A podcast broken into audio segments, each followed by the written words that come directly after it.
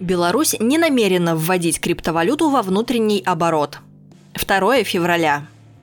Беларусь не собирается допускать использование криптовалют на внутреннем рынке вне рамок парка высоких технологий. С таким заявлением выступил премьер-министр страны Андрей Кобяков на международном форуме «Цифровая повестка в эпоху глобализации в Алма-Ате».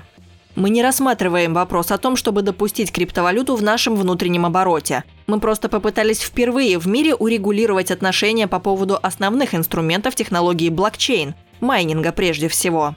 Но подчеркиваю, что мы это делаем в рамках регуляторной площадки – песочницы. И если здесь будет что-то серьезное получаться, то мы будем, конечно, реализовывать на своем внутреннем рынке. Конец цитаты.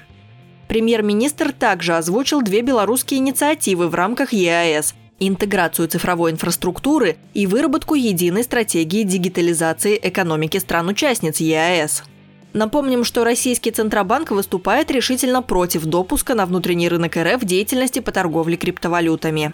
Первый зампред главы ЦБ Сергей Швецов сегодня пообещал блокировать белорусские криптовалютные сайты и площадки, если они будут признаны вредоносными.